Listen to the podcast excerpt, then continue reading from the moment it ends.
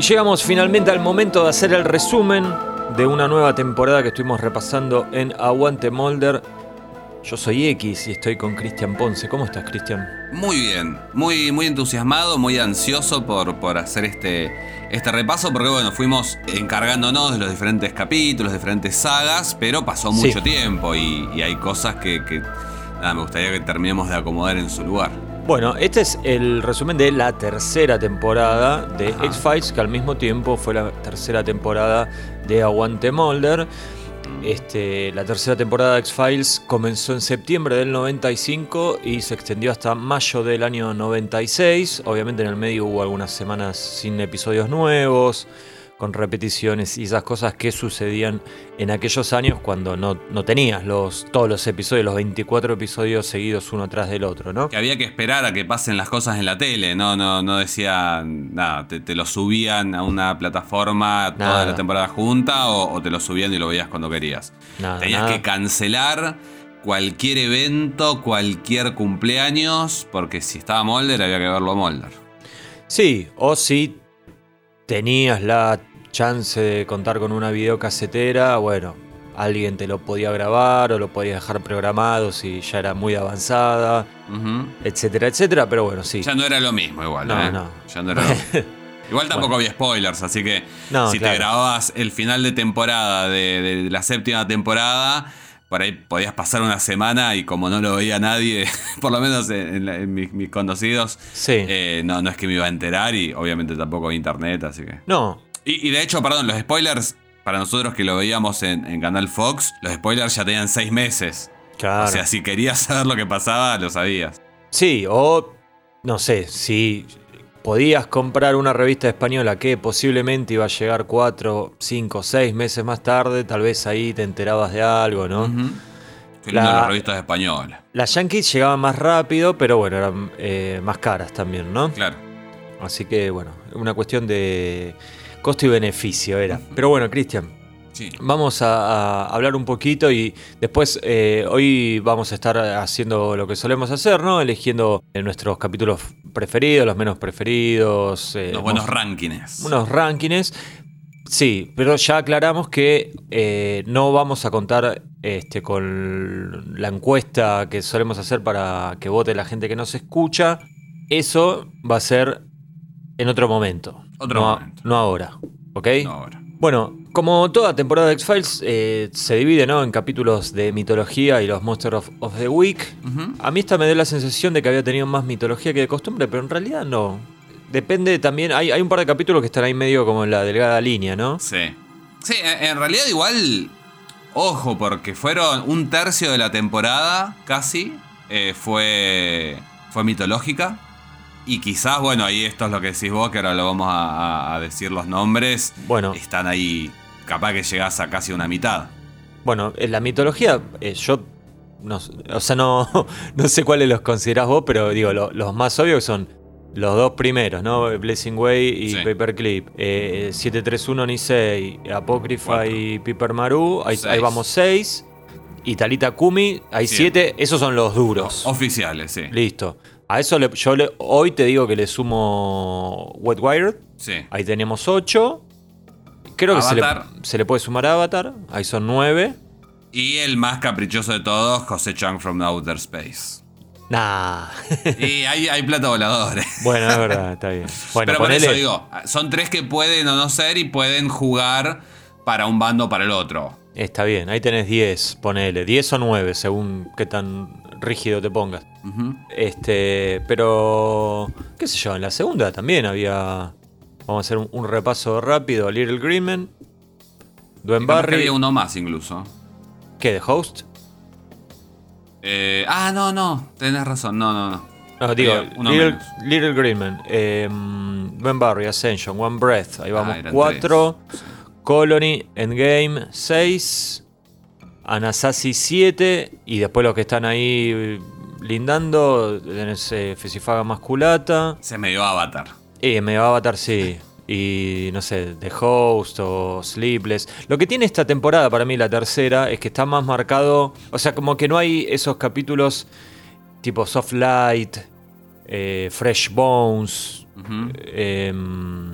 Sí, sí, es como que los informantes pasaron a estar en los capítulos mitológicos. Porque e, eso era lo más ambiguo muchas veces. O bueno, en, la, primera temporada, eh, Eve, eh, pero Eve con B corta y esas cosas que no sabías bien. Está Deep Throat, pero es mitológico. Igual tampoco existía tanto el concepto de mitológico, ¿viste? Claro.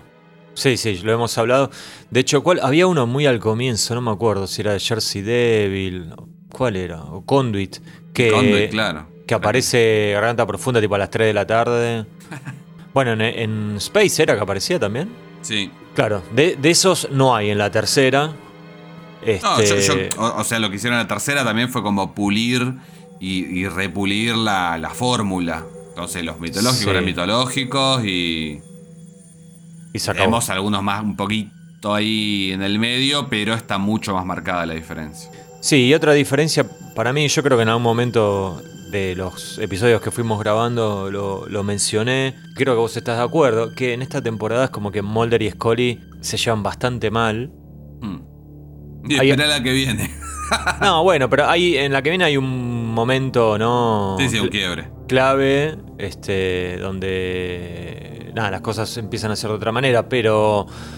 Eh, acá, o sea, el, episodio como el más obvio de todo es eh, CCG pero que es un capítulo humorístico en cierta manera, ¿no? Entonces no sé si contabilizarlo, pero que yo tenés en Revelations y en Oubliette que no solo que se llevan más mal, sino que además como que invierten los roles, eh, la guerra de los coprófagos, incluso en Quagmire que está esa charla de ellos dos que quedó como en la historia, pero que en realidad lo que le dice ella es bastante duro. Eh, en The List, ¿te acordás que al final Mulder se baja del auto recaliente como tipo, me bajo porque esto si no termina mal? La mato, si no la mato. Este. Y queda mirando al cielo, ¿viste? Como diciendo, barba, dame una. Y después en las investigaciones. Sí, en las investigaciones como que. nada, no.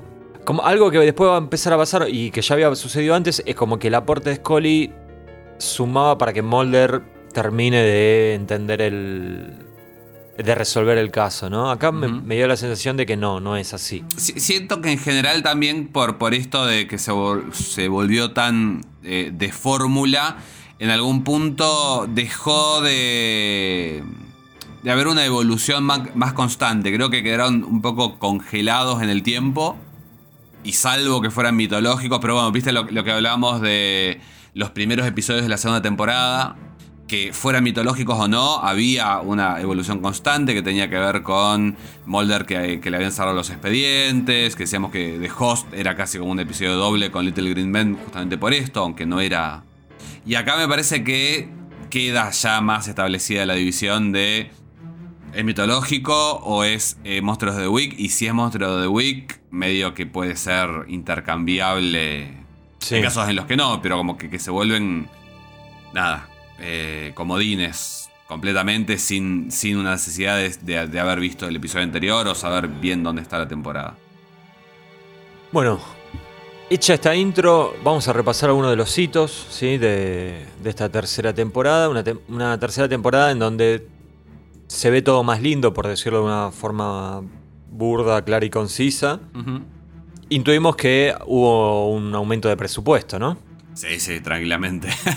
Podemos intuir con tranquilidad. Sí, porque vos pensás que la primera temporada creo que quedó tipo en el puesto número 37 de las series más vistas, qué sé yo.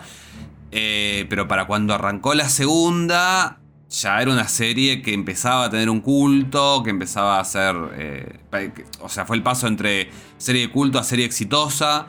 Empezaron a salir cómics, empezaron a salir novelas. Y la tercera temporada ya fue un boom mundial. Se estrenó en todo el mundo. Eh, salieron más cómics, salieron más novelas, salieron álbums. Eh, entonces, bueno, eso se vio reflejado también en, la, confianza que la, serie le generaba a Fox y la plata que ponía Fox. Sí, y algo que pasó también, eh, o sea, hablando de esto de, mm, de lo que decías vos recién, ¿no? De lo del merchandising y todas esas cosas, que también el éxito se empezó a notar en que empezaron a aparecer otras series que yo no sé si hubieran existido de no ser por el éxito que iba teniendo X-Files a medida que avanzaba el tiempo. Hay algunas como muy obvias, tipo Dark Skies, que alguna vez la mencionamos, que acá la pasaba en el canal Sony. Esa sale, Factor, sí. sale en septiembre del 96. O sea, ya con la tercera temporada de X-Files terminada. Imagino obviamente que la venían produciendo de antes, ¿no? Pero digo, eh, eh, pasó eso. Después estaba una, capaz que un poco más alejada, ¿te acordás que se llamaba Sliders? Acá lo habían puesto los deslizadores, creo que Sí, era. con Terry O'Quinn. Linda serie. Sí, lo, lo que pasó fue también en realidad como que revitalizó al, al- a la ciencia ficción en Al general. ciencia- claro, claro, claro. Entonces no, Sí. no, no- no necesariamente tenía que haber un grupo investigando, que hubo un montón. no, no, no, no. Pero que yo, hubo American Gothic también. American Gothic, era- esa es de septiembre del 95. O sea, por eso es todo ya eh, con, la, con X-Files ya habiendo probado su éxito, digamos. Ujú, Sí. En- Entonces, digo, más allá de, de los, ra- los ratings y, y- y el merchandising y que empezaron a salir los CDs y bla, bla, bla y todo lo que iba a venir después, ya en este momento estaba claro que era una serie exitosa y que había dejado el nicho, digamos, ¿no? sí. Y bueno, y Ok. los premios. Y los premios. Los El premios, el más. Sí, el más importante es el Emmy, calculo, ¿no? El, el que ganó Darin Morgan con Clive Brookman. Sí, y Peter Boyle como invitado. Ellos ya habían ganado un Emmy en el 94 por la presentación. Viste que el. eh, La apertura. no claro, no, Sí. no sé si viste alguna vez los Emmy que. Tenés los Emmys del prime time, que son los actores, los directores, la gente con más chapa, más, más conocido por el público en general. Y después tienen los Emmys creativos, que son los de. Nada, la, la gente. Edición, sonido. Claro. Ahí ya habían ganado en el 94, el primero y único hasta entonces. Y acá del prime time, eh, estos dos de, que, que decíamos de, de Clive Brockman, uno de- de- del guionista y uno del actor. Y después, eh, mejor fotografía por grotesco, que para mí no, no, no, no- no sé si estaba para fotografía. O sea, hay capítulos que me parece que, que se ven mucho mejor. Eh, y después, mejor edición y mezcla de sonido por Nisei, los dos. Y además, eh, porque esto es eh, el Emmy, que es solamente televisión. Sí. Y después está el Globo de Oro, que premia tanto a televisión como a cine. Y ese mismo año gana Mejor Drama, es un montón. Imagínate una serie de ciencia ficción que gane Sí, Mejor sí. Drama, es muchísimo. Y gana Mejor Actor y Mejor Actriz eh, David Duchovny y Gillian Anderson. Todo por la tercera. Todo por la tercera. Sí. Y Gillian Anderson después va a ganar, creo, por la cuarta sola ella también. Está bien, tiene, tiene lógica. Sí. Este, mm, sí. Bueno, lo, lo de que gane como mejor drama, calculo que también es como una validación, ¿no? Como Sí. nos toman en serio, digamos. ¿No? Olvídate, Sí, sí, sí, sí. Y además, vos ten en cuenta que Fox era un canal que era bastante nuevo. O sea, es. es Ah, no sabía eso. Eh, y, y Fox arrancó en el 89. O sea, al lado de los otros canales que venían desde el principio. Sí. eh, de- desde los, que los 50, ponele. Mm. Eh, este había arrancado en el 89 y nada, bueno, menos de 10 años tenía. Y, y tímidamente era un canal que, bueno, que había tomado con muchos riesgos, con Los Simpson, con un montón de cosas. Y Sí. tampoco es que tenía tantos hits como, como tuvo eventualmente. Así que era un reconocimiento de alguna manera que este canalcito tuviera eh, este tipo de reconocimiento. Es como, viste que no, no sé si, si, si sabés que hay, hay un, un canal más de aire hoy por hoy en, en Buenos Aires, junto con Telefe, Canal 13, pero, pero que no, medio que no lo registra nadie. No. Y bueno, eh, pero está hace rato, eh, está tipo hace 5 años. ¿Se puede decir o es un misterio? No, es que no, no sé ni cómo se llama. Ese es el problema. Creo que es, es tipo de perfil, de, ¿viste? De la editorial perfil. Sí. Eh, no sé ni la señal. Creo que, no sé si no es tipo RKO o una cosa así. KZO. KZO. Pero es de aire, ah, pues yo lo, lo tengo pero en cable, digamos. Hay uno que es de cable y uno que es de aire de esta gente. No sé cuál es cuál. Pero Claro, creo claro. que KZO es el de aire. Pero bueno, nada, es, es como si de pronto empezara a ganar Martín Fierros. Sí, ese sí, sí, canal. Claro. No sé si habrá ganado alguno, capaz que sí. No, bueno, igual. Listo, sí, ya me iba a meter en otra cosa, no tiene nada que ver. Dejémoslo ahí. Este, vos antes mencionaste un poco esto de que eh, ya para esta altura como que se iba puliendo cada vez más todo, ¿no? En-. Que lo- es un poco lógico, ¿no? En una serie que ya tenía tres años, lo cual significaba eh, que em- em- cuando empieza la tercera ya había más de 50 capítulos, ¿no? O, o 50 capítulos por ahí. Eh, lo cual es, es muchísimo. O sea, ya estaba gente con mucha experiencia encima, que cuando habían empezado tal vez no tenían tanta, más bien todo lo contrario. Entonces yo creo que por eso es lógico el salto de calidad que, que hay en esta bueno, más que lógico, digo, lo podemos argumentar de por qué hay un salto de calidad en esta tercera temporada. Digo, más allá de que pudo haber eh, más presupuesto, también me imagino, y que bueno, hubo un cambio, hubo poderosas adquisiciones en cuanto a, la gente que empezó a escribir. Era, me parece como que tenían más pruebas de qué funcionaba y qué no funcionaba, ¿no? Pasa que, bueno, en general, eh, en la serie Yankees, por lo menos, que suelen tener muchas temporadas es como que la primera, bueno, es probamos. Probamos, A ver qué onda. La segunda es nos estiramos a probar qué, funciona, como la cintura del concepto. Y la tercera dice, bueno, con lo que probamos, con lo que funciona y con lo que no, y con lo que nos podemos correr, porque bueno, el ejemplo más claro de eso es en, eh, en la segunda hacen handbag, que dicen esto por ahí rompe todo, porque había muchísimo miedo de que la gente se bajara de, la serie. Y funcionó. Y como funcionó, hicieron tres capítulos más, cuatro más en realidad. Sí. Cuatro y sí, cuatro, y medio. claro, cuatro y medio, por eso. Este, no, no, por supuesto. Y mm, también algo que leí hace poco es que, por ejemplo, en, como yo, decía que hubo cambios en el staff de, escritores, ¿no? Lo más significativo es el ingreso, va, más que el ingreso del protagonismo de Darin Morgan, porque ya también eh, eh, Vince Gilligan, pero Chris Carter dice que de los 24 episodios reescribió 20. Y sí. Y alguna vez lo escuché decir que el único que nunca le había reescrito nada era a, a Darin Morgan, así que si sacás lo de Darin Morgan... Eh, reescribió todos menos uno. Sí, hay que ver que la, profundidad que tenía esa reescritura. Yo, es, un gran misterio porque, o sea, yo creo que todas las series las reescriben eh, los, los showrunners. Sí. sí, a ese nivel, ¿no? al nivel este industrial, así, de temporadas tan largas además. Sí. Yo eh, me acuerdo que hace unos años, en el 2019, vino a, acá a un, evento en, Buenos Aires una de las guionistas de Bojack Horseman. Sí.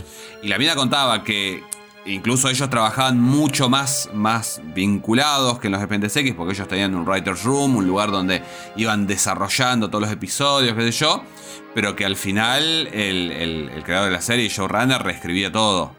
Eh, y, bueno, y acá quizás se nota más, viste, que a veces decimos, este capítulo tienen, en Mulder Scully hablan de una manera re distinta a otro episodio.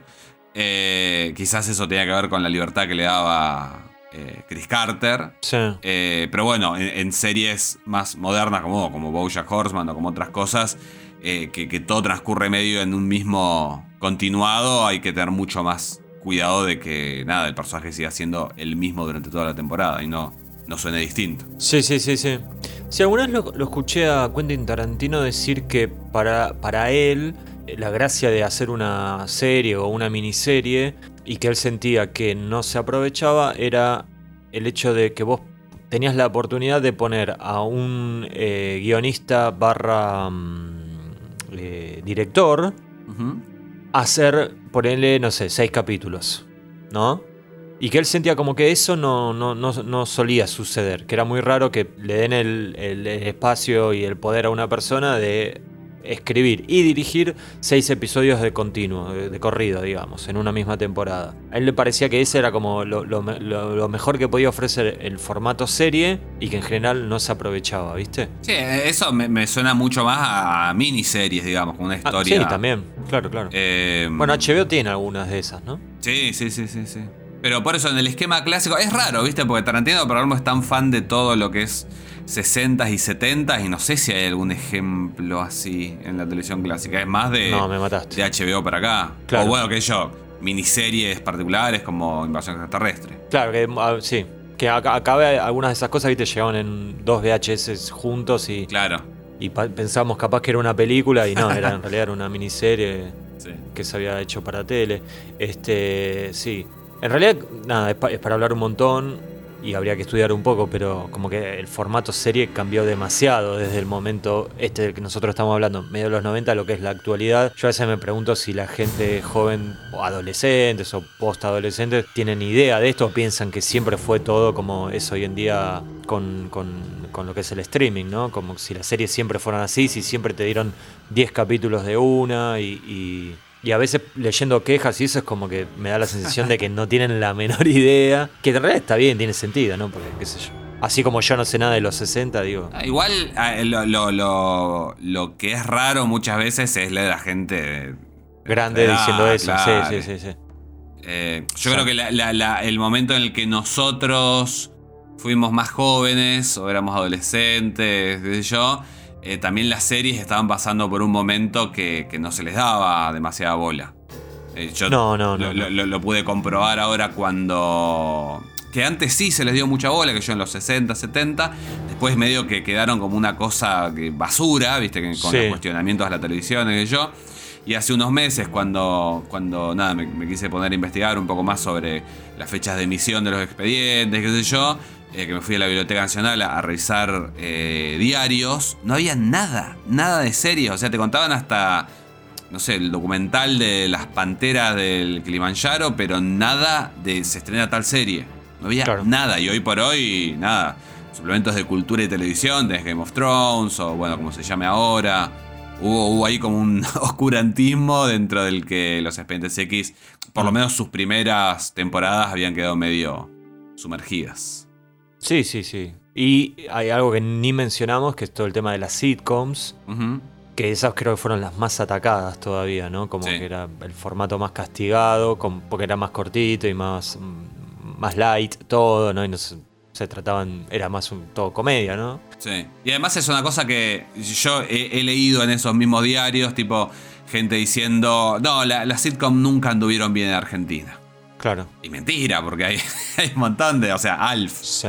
Eh, pero, pero en ese momento, en los, en los 90, que quizás también las series se habían como vu- vuelto más, la, la, la sitcom, más metatextuales o de jugar más con, con el idioma incluso, con sí, chistes. difícil Yo- de traducir también. Claro, yo me acuerdo de ver Seinfeld eh, doblado en, en Canal No, no. 13 o Friends y no, no tenían la, ni un tercio de la gracia que, que verlos subtitulados. Sí, en ese sentido es eh, medio raro tal vez hoy explicarle a alguien que eh, X-Files funcionó muchísimo mejor que Friends en, en la televisión eh, abierta argentina, pero escandalosamente mejor. Sí. Escandalosamente, o sea, no al nivel Norteamérica, obviamente, ¿no? Tengamos en cuenta que el promedio de mm, gente que miraba la tercera temporada de X-Files en Estados Unidos eran eh, 16 millones de personas lo cual es muchísimo. El 20% de la gente que miraba tele en Estados Unidos miraba X-Files. Eh, y en Argentina, no sé, tenía 10, 12 puntos de rating, que, que es mucho. sí, pero ¿no? más adelante igual. Eh, vos, vos pensás que ¿Cómo la tercera adelante? temporada y cuando eh, alrededor, o sea, cuando fue el, el boom. El- No, pero cuando empieza lo del lado oscuro y eso. Por eso, bueno, pero eso vos pensás que el lado oscuro se pasa en el 98 recién. Hubo un año que no se pasó en Telefe los Expedientes X. Venía pasando, un año pasaron la primera, un año pasaron la segunda, arrancaron en el 97 la tercera Sí. y cortaron. Y recién en el 98 volvió con Pancho Ibáñez, que era alrededor de la película razón, y, sí, sí, y todo eso. Pero vos decís que, eh, digamos, la primera tanda de capítulos no anduvo tan bien. Sí, eh, es un horario medio raro, viste, el sábado a la noche. Sí. La, la- la pasaron completa, pero por algo decidieron no, no seguir, claro. Bueno, volviendo a- al resumen de temporada, nos fuimos bastante por las ramas. En esta tercera temporada de X-Files hay, decíamos, hay bastante mitología y algo que ya mencionamos es que la mitología tiene como un hilo conductor bastante claro, más claro que las dos temporadas anteriores y posiblemente menos confuso que lo que va a venir. Hasta ahí estamos de acuerdo. Sí, sí, sí, sí, re de acuerdo. Ok. Después no, no- no nos vamos a poner de acuerdo en un montón de otras cosas, pero en eso sí. Y algo que leí hoy, eh, tratando de, refrescar algunos conceptos, es que, viste que en esta temporada, nosotros mencionamos, ¿no? Como que estaba todo el tema de los nazis, eh, los científicos japoneses, en un momento se mete Francia, ¿no? Ahí en Piper Maru, Apócrifa. Y era como, parecía como un revival de la Segunda Guerra, ¿no? Y yo, no sé, siempre pensé que era como medio, bueno, casualidad. Bueno, no, fue recontra consciente. O sea, fue algo que buscó Chris Carter Mirá. de, de decir, este, vamos, vamos a tomar todos estos conceptos, o sea, conceptos, digo, es- esta idea de, de lo que fue la Segunda Guerra y las consecuencias y esos científicos desperdigados por el mundo y traerlo a X-Files. Sí, bueno, en el. Recién nombramos hace un rato la película y los, y lo- los soundtracks. eh, el, el álbum que salió en el 98, que tenía las canciones de, de- de Sting, qué sé yo. Al final del último tema, si vos esperabas 10 minutos, 13 segundos, aparecía Chris Carter hablando y te contaba medio un resumen de la mitología. Y arrancaba diciendo que lo que estaba pasando era como una nueva versión del gobierno de Vichy, que era el, el gobierno francés ocupado durante la Segunda Guerra Mundial. Claro. Entonces eso, esas eh, coincidencias, esas Sí, cosas sí, las sí. tenía muy presentes. Inclusive podríamos decir que ya en esta tercera temporada hay eh, algunos resabios de Guerra Fría y que después se va a venir bastante más con el tema de Rusia, ¿no? Sí, tal cual. Eh, ¿Qué más, Cristian? ¿Qué más? Bueno, el, Eh, el otro día, el otro día para, para nosotros, para ustedes, no sé, no sé cuánto tiempo pasó, pero habíamos hablado que esta fue la última temporada con eh, John S. Bartley eh, a, a cargo de director de, de, como dicen ustedes, de DF. De, claro, DOP, que le dicen ellos, el director de fotografía. Sí, el tipo que estuvo en prácticamente completa la, la primera, segunda y tercera, solamente falta del piloto, que tiene Sí. un look viste, como muy distinto. Se nota. Eh, dijo, ya está, yo ya lo que Hasta podía hacer, ya puse todas las luces rojas y azules de, de, de- de- de atrás que podía meter. Eh, me gané un Emmy, ya está. Y lo que va a pasar después en la cuarta temporada es que van a empezar a desfilar directores de fotografía. Eh, hay un- muchísimos hasta que después se encuentran un, un- un sustituto y que dura un tiempito, porque después se van a, a- a Los Ángeles y cambian de vuelta. claro. Pero, pero se nota, hay, hay un, un cambio de, de estética grande. Hasta la quinta se hizo, ¿no? En Vancouver. Sí. Bien. Ya la película que se había eh, filmado entre la cuarta y la quinta se había hecho en Los Ángeles. Sí. Y después, bueno, cambian. Y después el revival, las temporadas 10 y 11, otra vez en Vancouver. Y I Want to Believe también. Bueno, y para ir cerrando, y después ya nos metemos con los rankings, eh, creo que lo que más puede llegar a diferenciar a la tercera temporada de lo que había venido anteriormente es el hecho de que cuenta con muchos capítulos humorísticos, humorísticos eh, puros o Sí. con mucho sentido del humor y tal vez con tópicos más oscuros y grandilocuentes. Y todo esto es gracias a, me pongo de pie, Darin, el número uno Morgan. Sí, su mejor temporada, definitivamente. Sí, sí, tres, tres capítulos escritos 100% por él, algunas colaboraciones en otros, sin tener los créditos, pero bueno, sí, es... Es, Es loco porque eh, es. es va, la quinta tampoco, pero de las, de las primeras cuatro temporadas es la única en la que no están Glenn Morgan y James Wong. Sí, Pero está el hermano de Glenn. Es como Sí. que le dejó la llave para que le ríen las plantas. y que Darin lo, lo adora, el hermano, ¿eh? Lo adora, lo adora y, y lo, lo tiene como conceptualmente como un genio de, de- de lo que es eh, hacer una serie, guiones y todas esas cosas. Y yo creo que más importante que los excelentes capítulos que hizo Darin Morgan es la influencia que dejó en la serie, ¿no? Para lo que iba a venir directamente en gente como Chris Carter y Vince Gilligan, Sí. que yo no sé cómo hubiera sido X-Files. De hecho, la pregunta que te quería hacer es, era esa, es ¿qué hubiera sido de la serie sin Darin Morgan, no? O sea, porque no sé si alguna vez hubieran roto el temor a, bueno, hagamos algo que vaya más allá de toda esta cosa tenebre, lubre, viste, oscura. Sí, es. ¿Qué yo? Chris Carter venía a escribir comedia y, y Vince Gilligan también. Quizás en algún momento se iba a dar, pero iba Sí. a tardar más tiempo. Pero, pero no solamente los expedientes X. Vos, vos pensás que las series actuales de, de- de terror o de ciencia ficción, casi todas ahora tienen episodios cómicos. Claro.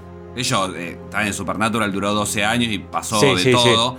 Pero ya eh, tenían un humor que existió gracias a los expedientes X. Sí, Eh, series como Evil, que son como más relajadas en todo punto también. Eh, pero yo creo que, que es, es muy importante, invaluable, digamos, el, el aporte que, que hizo Morgan, no solamente a los Expedientes X, sino a la, a la tele en general. Y que para mí también fue clave, porque digo, más allá de que esos capítulos te podés reír. Tampoco, tampoco son capítulos que estás a las carcajadas, ¿no? Es como No, un, no, no. un humor casi más intelectual, te diría. Pero eh, me parece que ayudó también como para que la serie no se quede en el nicho de dos agentes del FBI investigando casos y que se haga algo con lo que puede empatizar más gente y humanizarlos en ciertas maneras, ¿no? Y después tenés capítulos, no sé, como por ejemplo, ¿cómo es este el de la el que es en blanco y negro? Eh, The Great Potato. Eh, Eh, no, del Prometeo postmoderno. Sí. Que a mí nunca fue un capítulo que me guste demasiado, ¿no? Pero digo, me, me parece que no hubiera existido sin, No, ni loco. sin estas cuestiones que estamos diciendo de Darren Morgan, ¿no? Eh, Igual era una serie que tenía. Tenía humor. Sí, pero. Pero no, era- no, no, no un episodio definido, claro. No. Que viste que decíamos cuando, cuando hicimos Handbag la Sí. temporada pasada, que era un capítulo que podía pasar por un capítulo serio si no, Sí, sí, si no entrabas en el código de una. Sí. Después otros como que yo, eh, José Chang es más difícil. Claro, no, obvio. Igual, o sea, De pronto te aparece el Lord Kimbo, yo, o sea, y no entendés nada, o, no. o tomás que, o, o- o- o pensás que es malo, e- esa es la cosa. Eh, si, si no entendés que es cómico, podés pensar que es, es una chanchada. que es Sí, malo. yo, mira, yo me acuerdo de mis primeras reacciones con esos capítulos, eran raras, ¿viste? Era como, ¿para qué está pasando? No entiendo muy bien, ¿viste? O sea, me tengo que reír acá, esto es en serio. Bueno, hay Eh, mucha gente en realidad que también eh, no, no, no, nunca los termina de aceptar. Ahora, Sí, sí, cuando fue el revival, que hubo seis capítulos y Claro. que uno habían cometido el pecado de dárselo a Darin Morgan. Sí. un montón de gente que está recaliente, que decía, no, seis capítulos y hacen esta pavada. Y, Yo le daba- fue- me, me parece que fue el mejor capítulo de la temporada. Sin dudas, yo le daba los seis, ¿eh? Le decía, tomá, acá tenés la llave, haz lo que quieras. Eh, así que bueno, una vez más, igual eh, quédense tranquilos que creo que por mucho tiempo va a ser la última vez que hablemos de Darin Morgan. No, la temporada que viene va a actuar. Bueno, al menos que- como guionista, sí, sí, al menos como guionista. Eh, ya llegaremos a aquel momento. Ya, igual es es cerca de la final de la cuarta, así que va, va a pasar un tiempo. Queridos aguanters, creo que es hora de que hagan un aporte por el bien de la humanidad. Si quieren detener la invasión alienígena, es el momento de pagar un cafecito para Aguante Molder. Caso contrario, volveré a implantarle un chip a la agente Scully. Y si es necesario, raptaré nuevamente a la hermana del agente Molder. Así que ya lo saben, hagan su aporte. El link lo tienen en cada maldito posteo de Aguante Molder. Ahora sí, continuaré fumando mis cigarrillos. Con su permiso. Bueno, Cristian, empezamos con los rankings. Dale, dale, dale. Dale. Esto lo que más nos gusta. Bueno, eh, top 3 guionistas. Eh, ¿Esta categoría existía, Cristian? ¿O, la, o, o No, surgió sí. ahora? Sí, Sí, existía sí, esta. sí, sí, sí, ya, ya estuvo. Bueno. Vamos de- del 3 al 1, digamos, en orden Dale. decreciente, así aumenta el suspenso. Bueno, sí, no se imaginan ¿Quién quién, está en el 1. sí, eh, yo tengo tres y unas menciones de honor. Ah. que eh, no, no, no, no, no, eh, perdón. Para mí tendría eh, la lista real Sí. tendrían que ser dos nada más. Y ahora Bueno. voy a decir por qué. Pero tengo unas menciones de honor para mencionar. Tal vez no porque sean unos genios ni nada, sino porque. Charleston, querés poner. No, no, no. Por ejemplo. Charleston, mirá, que era no, no, mirá, de hecho, voy a empezar con Kim Newton. Más que nada porque, ah, fue la única mujer de hasta este momento, ¿no? De, de esta Perdón, ¿esto es una mención o es ranking? es una mención, una mención. Digo, Kim Newton de la- esta temporada fue la única mujer. Eh, Sí, escribió. casi, la, casi la serie. Sí, Y escribió. fue la, la única, perdón, fue la única mujer que estuvo en el staff, tipo que estuvo fija. contratada. Sí. Eh, Revelaciones y Quagmire, ya hablamos un montón de esos capítulos, así que no, no me voy a meter en detalles, pero no sé, qué sé yo. Creo que algo aportó un poco diferente. Sí. Eh, Matt Beck, porque quiero creer, I want to believe, ¿eh? Si- que es el de Wet Wired. si, si no, también, cuando hablamos hace poquito de ese capítulo, este no. Está la, está la teoría y la duda esta de qué tanto escribió Matt Beck, pero para mí escribió a- algo bastante porque es un capítulo diferente de su estructura y todo. Y hago una mención de honor, no sé si vos lo tenés, sí, yo creo que lo deberás tener, con Vince Gilligan. Que no lo puse en el en mi podio porque escribió solo un episodio. Eh. Pero qué episodio. Gran episodio y en las temporadas que vienen va a ser una fija, sin dudas. Pero bueno, esas son mis menciones de honor. Bueno, yo puedo arrancar con Dale. mi puesto número 3, que es justamente Vince Gilligan, que fue el, el guionista de, de Pusher, Claro. que es un gran, gran episodio. Sí. Eh, pero bueno, como decís vos, eh, el único. A partir de la cuarta ya se, se le suelta la cadena y empieza a meter muchos por temporada. Sí. Eh, Tiene y como generalmente 30. muy buenos. Y sí, sí, sí, sí, sí, termina escribiendo muchos.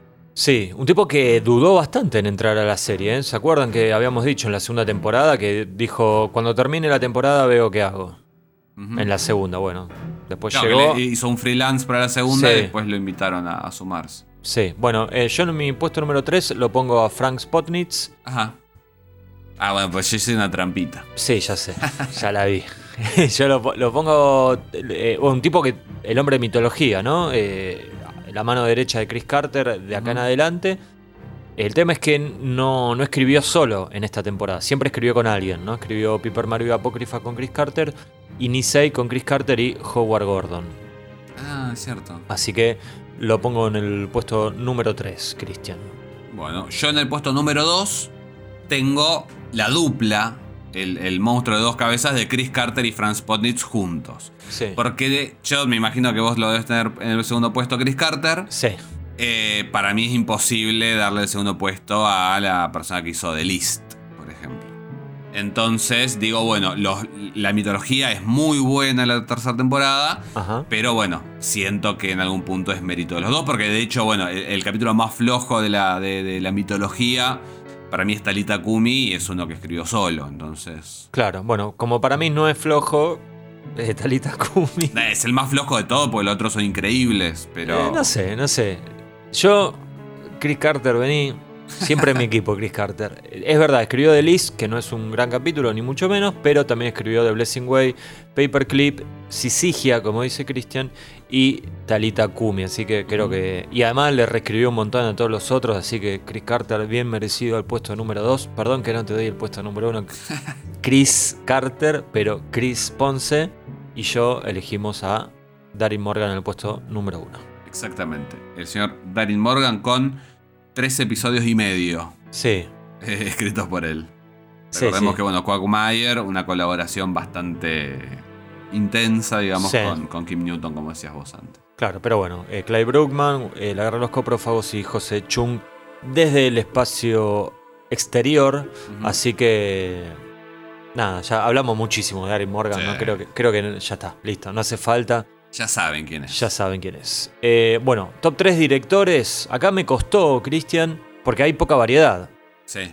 Entonces, Yo creo que eso también eh, hi- hizo que se afiance el- el- la, la imagen de la serie, porque eran ser. directores que ya venían con, con experiencia. Sí, hay algunas personas que dirigieron un solo capítulo y no los vamos a ver nunca más. Ahí sí está Charleston. Claro, pero este, bueno, vamos de, de atrás para adelante. Yo creo que tenemos los mismos tres, Cristian, porque era Puede como ser. muy, era muy obvio esto, ¿no? David Nutter en el puesto número 3, vos también, ¿no? sí.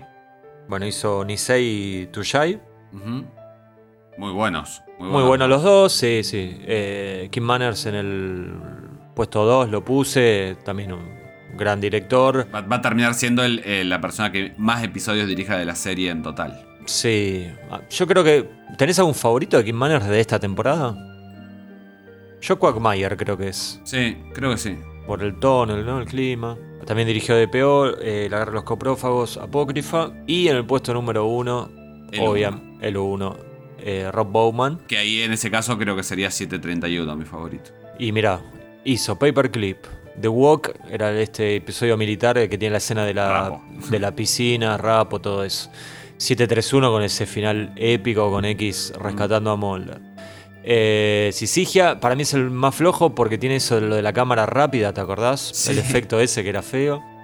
Eh, Piper Maru que termina con el final con Krychek yendo a la cámara. Sí. Pusher, que para mí es el momento de más tensión de toda la serie. Ahí esa ruleta rusa, ¿te acordás de Mulder? Bueno, y José Chung, que ya hablé 2000 horas, y Wildwire también hablamos mucho del tono, del clima de ese capítulo. Así que claramente, bueno, Un dios entre hombres. sí, sí. Eh, a ver acá. Top 3 capítulos preferidos, Cristian. Difícil, ¿eh? Me costó un montón. Eh, yo hice un poco de trampa porque me fijé en el ranking que tengo ahí en Instagram de, de cuando los vi en pandemia y bueno, coincidían. Cambió el de menos favoritos, pero el de favoritos eh, perdura. Si querés te, te los digo o vamos haciendo uno y uno. ¿Cómo, cómo hacemos? ¿Cómo hacemos? Eh, decime tus tres. Digo tus tres. Bueno, Sí. mis tres. Tucumán. Eh, puesto número 3, Wet Wired. Puesto número 2, 731. Sí. Puesto número 1, Clive Brackman's Final Repose. Ok. Y esos tres los elegiste eh, así, sin dudas. Sin dudas. Claro, yo los dos primeros, que ya te imaginarás cuáles son, los elegí eh, así, sin, con los ojos cerrados. Me costó mucho el tercero porque me costó muchísimo dejar afuera a Talita Claro. Kumi, a Wetwire, a Quagmire, a Apócrifa, a Piper Maru, a Sisigia, a la Guerra de los Coprófagos y a 731. Me costó mucho dejarlo afuera, pero me terminé decantando por Paperclip Paperclip. por una cuestión de peso histórico en lo personal Te diría. Yo empecé con Anasazi, a ver la serie. Bueno, Paperclip es como la conclusión de eso, ¿no? Y el puesto 2, Clyde, y el primero, José. Adivinaste. Adivinaste. Me costó, ¿eh? Me costó. Podrías haber puesto coprófagos en el tercero y ya está. Y nada, nada, ya era demasiado, ya era demasiado, pero no, José Chang from Outer Space lo pongo en el puesto número uno, Clay Brookman, Final Repose puesto número dos, pero ahí, o sea, un Sí, sí, sí. 0,01 de diferencia, dos, dos gemas totales. Y también dejé afuera a Pusher, que como decía, para mí era el momento de máxima tensión de toda la temporada. Eh, gran temporada, gran temporada. Sí, sí, sí, sí, sí, sí.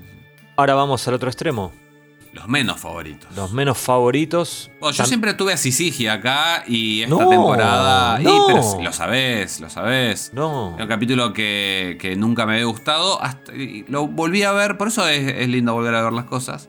Lo volví a ver y la verdad que, que su- subió muchísimo en mi estima. Eh, así que bueno, es el gran cambio que tengo. Pero si querés te digo los tres y después vos me decís tus tres. dale. Eh, puesto número 3, Teso dos bichos. Fuiste puesto bueno. número ¿eh? 2, Hell Money. Sí, Que ninguno de estos capítulos me parece que sea especialmente malo. Son súper aburridos solamente. sí, Pero no son ofensivamente malos. sí. Y el que sí, el puesto número uno, The List. Este capítulo sí me parece muy malo. Muy malo. Me dolió, ¿eh? Me dolió, lo reconozco. Mira, para mí hay uno que es realmente malo y es esos dos bichos. Mirá. Y que tiene el momento más bizarro, en el mal sentido de la palabra, de toda la serie, que es la batalla con los gatos endemoniados. Después puse a Hell Money, pero la verdad es que no, no diría que es un espanto, ni mucho menos, eh, pero es aburrido, es aburrido.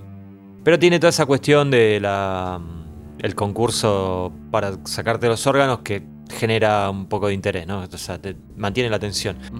Y me costó mucho elegir cuál sería el tercero, porque me parecía que no había otro que se merecía estar acá. Entonces lo que pensé fue, ¿qué capítulo, si me decís hoy, vamos a mirar uno de acá, cuál no quisiera ver, ¿viste? Y terminé eligiendo a Oubliette, Mirá. porque sí, no, no, la verdad que no, no, no tengo ganas de volver a verlo. Es el de, recuerdan, ¿no? El del tipo este que secuestraba chicas que tiene el momento Velapón o Sedal o como le quieran decir, ¿no? Con, con ¿cómo se llamaba? Eh, ay, esta chica que revoleaba el pelo para todos lados cuando No hablaba y se enojaba. Bueno, imagínate. Se me dio Marcela Clusterboard. Sí. Este, pero ¿sabes qué? Hubo otro que dije, este no sé si tengo ganas de verlo ahora. Un, cap- un episodio del cual hablamos un montón, hicimos un capítulo bastante largo, que es Avatar. Ah, sí, no, tampoco. tampoco es desgastante ese Sí. capítulo. bueno, volvamos a lo bueno. Top 3 mejores monstruos de la semana. Te digo los míos. Dale. Ya, porque me vas a decir ese en el tercer puesto. Yo siento que es una temporada que no tiene monstruos demasiado grosos. Me costó. Me costó, porque me parece que la, la grandeza de la temporada pasa por otro lado. Yo diría que estoy muy convencido de dos y este fue más por descarte. El puesto número 3 es para Rapo, el, Sí. eh, el- el caminante astral, digamos. Sí. Eh, y después ya los otros me parecen mejores. Pusher, Sí.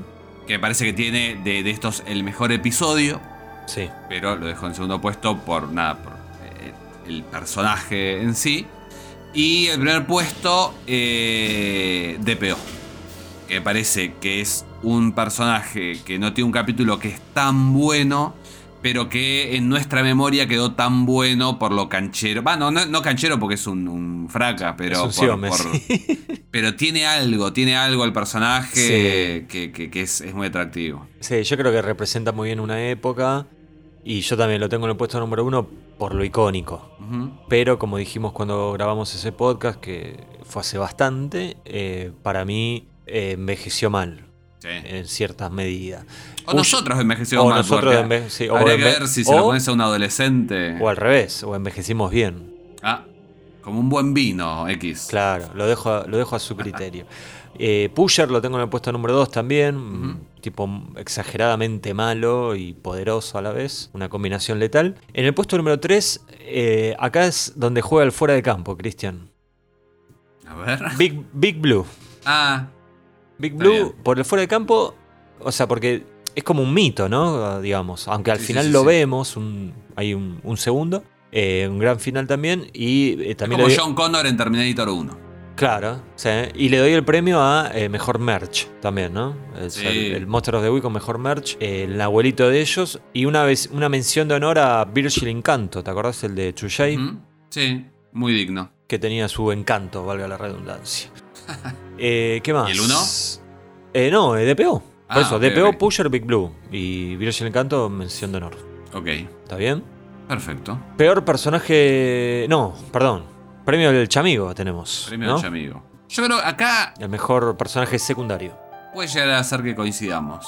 No, No. Vos tenés mi lista, pero yo no tengo la tuya. claro, no, no, yo te hice trampa, tengo tu lista. Ahora, yo te, te hago una pregunta antes de, de hablar de esto. Sí. En personaje secundario, dejamos de, dejamos de lado los, los personajes recurrentes, por más que siempre sean secundarios. Eh, Tipo Skinner, Long Gunman, Krychek. Y yo, yo los dejé de lado, sí. Ok. Si, si dejamos de lado. O sea, si, si esos entran, elegiría a X. Obviamente es, es su, el informante Mulder, su gran temporada, ¿no? Sí. Sin dudas, es su gran temporada. Y de hecho lo pongo arriba de Krychek, de Long Gunman, de Skinner y Pendrell, del que vos quieras. Todos. Todos. ¿Vos tenés un favorito de esos? eh...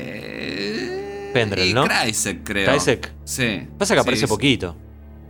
No, igual no aparece tampoco. Aparece. eh, ¿Y en el comienzo? Al comienzo y a la mitad. Y en la mitad. Y se quedó ahí. Le faltó el Sí. final, ¿no? Sí, podría haber vuelto ahí. Se quedó encerrado ahí en el búnker ese. Sí, En Apócrifo. Bueno, sí. Pero Entonces- podría haber aparecido. qué sé yo, Podría, Planeta podría, podría, podría. Bueno, entonces, los realmente secundarios, digamos. No, me cuesta mucho elegir uno, Cristian. ¿eh? Tengo un trío. A ver. El más joven tiene, creo, 75 años, más o menos. Ah, bueno, solo lo tenés a Jeremías Smith. Tengo el trío de Gerontes. A Mira, ver. Clyde Brookman, Sí. Jeremiah Smith y uno que no sé si te olvidaste vos, José Chang. Ah, está bien, el, el PAMI de los Sí, sí. de- de Golden Boys. Del escuadrón del PAMI. Me- de esos tres me quedo con José Chang. Mira, Sí. yo de esos tres me quedaría con Clay Brockman. Pero bueno, habla de, de cuál es el episodio favorito de cada uno. Obviamente. Es coherente con eso. No, yo igual, mm, eh, mi eh, premio chamigo, mi personaje secundario favorito es el pelirrojo, el colo, el colorín, como dicen en Chile, que Sí. lo aprendí por vos. Eh, el Red Haired Man, que es el agente este de la NSA que aparece en el duplete Nisei 731. Sí, hab- hablamos en su momento de él, ¿no? Un tipo muy malo y muy, muy seguro de sí mismo, ¿no? Un tipo que te caga patadas y se acomoda la, la No corbata. importa nada, no le importa no, nada. no, no, no, no. No, un gran personaje, Sí. pero bueno, me quedo con, con- con el que elegí José Chang, eh, el, au- el autor del espacio exterior. ¿Y el peor personaje secundario, Christian? Para mí, el director de la cárcel en The List. Ahora, yo creo que esto ya lo hablamos, pero te, te lo vuelvo a preguntar porque me olvidé. ¿Es el peor porque era muy malo o porque no te gusta cómo está, no sé, cómo está actuado o qué? No me gusta el personaje, no, el chabón el que actúa, que también lo dijimos un montón de veces, que es el de. eh, El de Breakdown. Breakdown y de la serie esta que dijiste hace un rato. Dark Skies. aliens. Dark Skies. Es, es buen actor el tipo. Sí. Pero no, qué sé yo, no me gusta, como muy insidioso, como muy. No. No me gusta. Y además, bueno, obviamente quería elegir a, a alguien del episodio que menos me gusta también. Sí. Yo como, o sea, yo el concepto que, que usé fue qué personaje me generaba, me generaba rechazo y, y y me molestaba que esté en pantalla, ¿no? Y era el que me terminé acordando es eh, el villano de Oubliette, Carl Wade, que digo, a veces vos ves un personaje malo, pero decís, che, qué buen personaje, como por ejemplo en la cuarta, el protagonista de mm, Paper Hearts. Sí. No, pero Tom, Tom Noonan, actorazo. Bueno. este pobre pibe de, O de sea, Juliet no tiene nada que hacer. Claro, es odioso, pero es un buen personaje, ¿no? Sí. Bueno, no es el caso de Carl Wade, ¿no? Que la verdad que me daban ganas de que se muera al, al segundo que apareció y que hagan un capítulo de chistes, no sé, de, stand-up, de lo que fuera. Otra cosa, claro. Sí, así que bueno, me quedo con Carl Wade. Nos queda solo una pregunta final. ¿Dónde queda esta temporada en el ranking? Así es. Yo creo que hay poco misterio, ¿no? y con todo lo que venimos diciendo. No, yo creo que la serie a- a- a- hasta acá Sí. fue mejorando cada vez. Entonces, para mí es primer puesto de la temporada 3, segundo la 2 y último puesto queda la 1. Coincido 100%. Me alegro. 100%.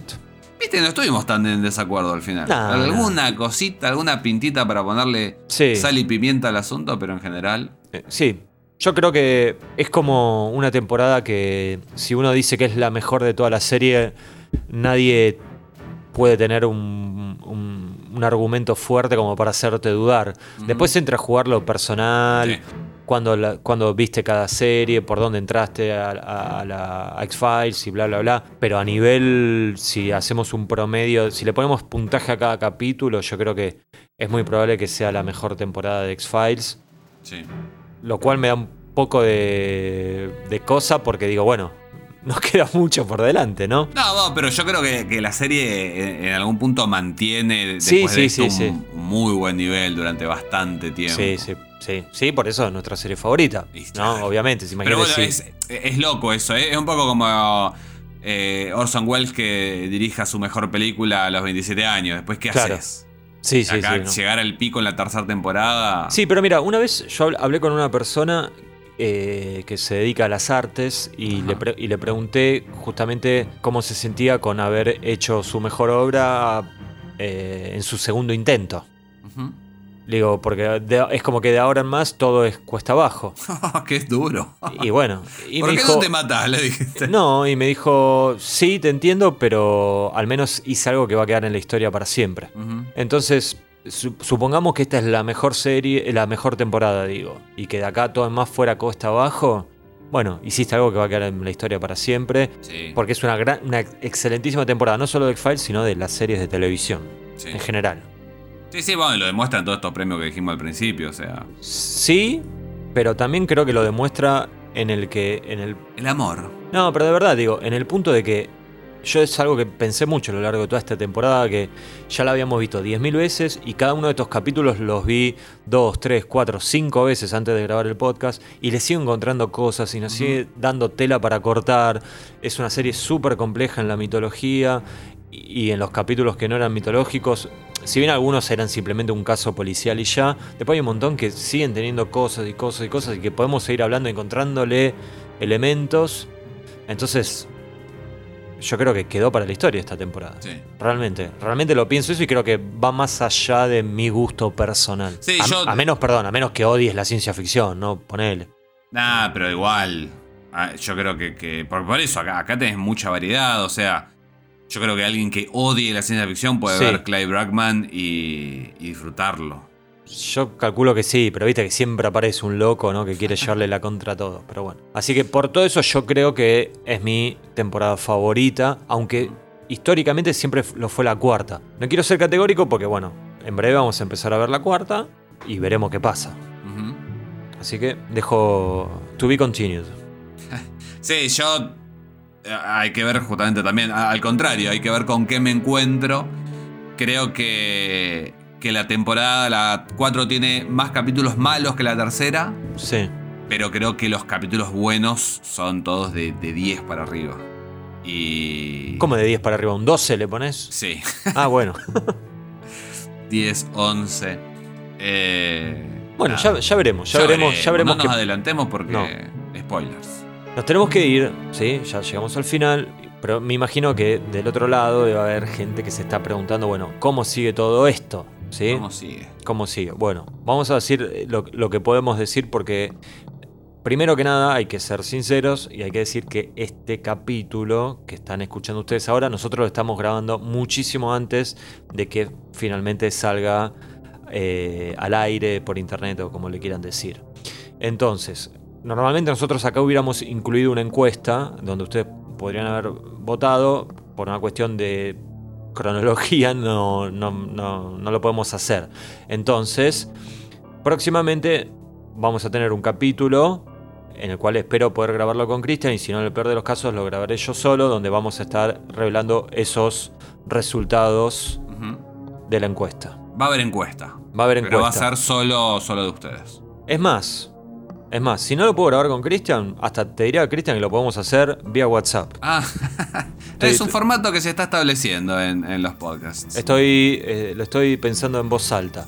Después de esto tendría que venir la cuarta, ¿ok? Mm. Pero nos vamos a tomar un tiempo para que salga la cuarta. No le podemos decir cuánto porque No lo sabemos. Porque no lo sabemos, porque tenemos eh, obligaciones en nuestras vidas y este, no sabemos cuánto vamos a demorar. Y, una vez que empecemos la cuarta, queremos que llegue a su final. No vamos a estar haciendo como nos hacía Chris Carter a nosotros, que teníamos que esperar dos meses para que venga un capítulo nuevo y todo eso. Entonces, este, nada, en medio de la serie nos hacía eso Chris Carter, ¿no? Entonces, Sí, sí, sí, sí. vamos a esperar. Pero no los vamos a dejar abandonados ni abandonadas. En el medio va a haber unos episodios especiales, ¿sí? Cosas, no vamos a decir bien qué, Sí. pero cosas que nos han estado pidiendo. Sí, Información, cosas que dicen, ¿y esto? ¿Y cuándo van a hablar de esto? Bueno. Son cosas que no son específicamente los episodios. claro, no vamos a estar haciendo análisis de episodios, sino otras cuestiones, pero siempre relacionado a, a la serie, ¿eh? No, no es que vamos a hacer una ronda de chistes, de No, no. santiagueño. Y, y tampoco no. va a ser, bueno, especial cortes de pelo de Gillian Anderson a lo largo de la serie. Eso no, tampoco. claro, no, no. Mejores abdominales de Duchovny, no, tampoco. No, no, no, no. Así que bueno, nada, yo no sé si vos querés decir algo, yo quisiera agradecer a, a quienes nos escuchan, porque sé que, digo, más allá de que sea una serie que terminó hace 10 millones de años, calculo que si nos escuchan también es porque les sigue gustando la serie y ese es mérito de quienes la hicieron y no nuestro. Pero yo sé que nuestro podcast no es el más sencillo de escuchar, porque además sobre todo esta temporada yo siento que llegamos a un nivel de obsesión muy alto. Este, y me hago cargo de mi parte, ¿eh? Y, y agradezco que Cristian me siga también en esa locura. Pero, Y, y de dispersión a veces también. Sí, pero no tanto. Me parece Tanto. que o sea, la obsesión le ganó a la dispersión, me parece a mí. Y tuvimos capítulos muy largos, más Sí. largos que nunca. Sí. Estuvimos hablando una hora y media de Avatar, entonces yo... ¿Qué necesidad había? Por eso, yo agradezco eh, que se enganchen con eso, porque no, no, no lo doy por sentado. Sé que no, no, no es el podcast más sencillo, de 15 minutitos y otra cosa. Así que nada. Yo podcast de 15 minutos ni lo pongo igual X. Bueno, pero por ejemplo en YouTube es el formato que más funciona. 15, 20 Pero minutos. Estos son podcasts. Bueno, hay podcasts que salen en YouTube. ¿Te querés pelear ahora que no nos peleamos en todo el capítulo? Nos peleamos. No, bueno, eh, así que agradecimiento primero para ustedes y también para, para Cristian por, por sumarse a esta locura y llevarla adelante y a veces redoblarme la apuesta, más de una vez. Así que Sí. gracias a vos también. Gracias, yo arranco eh, entonces también desde ahí, gracias, gracias a vos. Eh, para mí es muy loco que estemos terminando la tercera temporada, o sea, cuando, cuando me invitaste a, a esta empresa, a esta aventura hace ah, un año y medio, ¿será? Si sacamos las cuentas. Eh, yo dije, no sé si llegamos al final de la primera, porque qué sé yo. Nah. Eh, bueno, está bien, igual no te culpo porque no me conocías prácticamente Claro, claro. y no sabes cómo soy yo. Yo sé cómo soy yo y di por sentado que vos te ibas a, a- a contagiar también y que íbamos, íbamos a llegar al final. Eh, Pero bueno, ta- ta- también más allá de eh, este año y medio también, y, y- y lo, lo- se lo imaginarán, Les Aguanters también ha, ha nacido una verdadera amistad entre nosotros dos. Sí. Eh, y eso, por, por eso también le doy. Te, te- te doy las gracias a vos por el podcast. Le doy gracias a Chris Carter por esta amistad. Y le doy gracias, obviamente, a, a todos quienes nos escuchan. Eh, porque la verdad es. Está buenísimo. O sea, o sea, está buenísimo juntarnos a hablar de esto. Pero también después ver en, redes sociales. O que nos escriben aparte. O lo que sea. Para decirnos, no, tal episodio. Es, es, es muy lindo porque además. Nada eh, esto lo hacemos por, por amor a, a Mulder y, y por poco más. Claramente, claramente. Así que, bueno, nada, nos despedimos. Basta de agradecimiento porque si no vamos a terminar todos llorando. Ranking y- de agradecimientos. Claro, no, no, no, no es la idea. Y también, eh, perdón, eh, me había quedado con el tintero. eh, a toda la gente que est- esta fue la temporada, así como la tercera de X-Files fue la temporada donde apareció el humor y no sé qué. En Aguante Molde fue la temporada que apareció la opción de que nos puedan ayudar un poco en el plano económico Ujú. Este, de hacer el podcast. Así que a todas las personas que se coparon con eso, de Argentina y de afuera, nada, les recontra agradecemos. Fue mucha gente, mucha más de la que esperábamos. Sí, así que nada, muchísimas gracias. Y a quienes no lo pudieron hacer porque no les da el bolsillo lo que fuera, está todo bien, nada. no pasa nada. Este, esto Invitamos como- nosotros. Y como, sí, sí, como decía Cristian, esto lo hacemos obviamente por amor a Molder. Así que, bueno, nada, ya saben, en un par de semanas probablemente tengamos la encuesta y después eh, seguiremos de una u otra forma haciéndole el aguante a Molder. Y a riesgo de quedar en una cacofonía, lo voy a decir una vez más. En un par de semanas volveremos con este podcast que hemos dado en llamar Cristian. ¡Aguante Molder!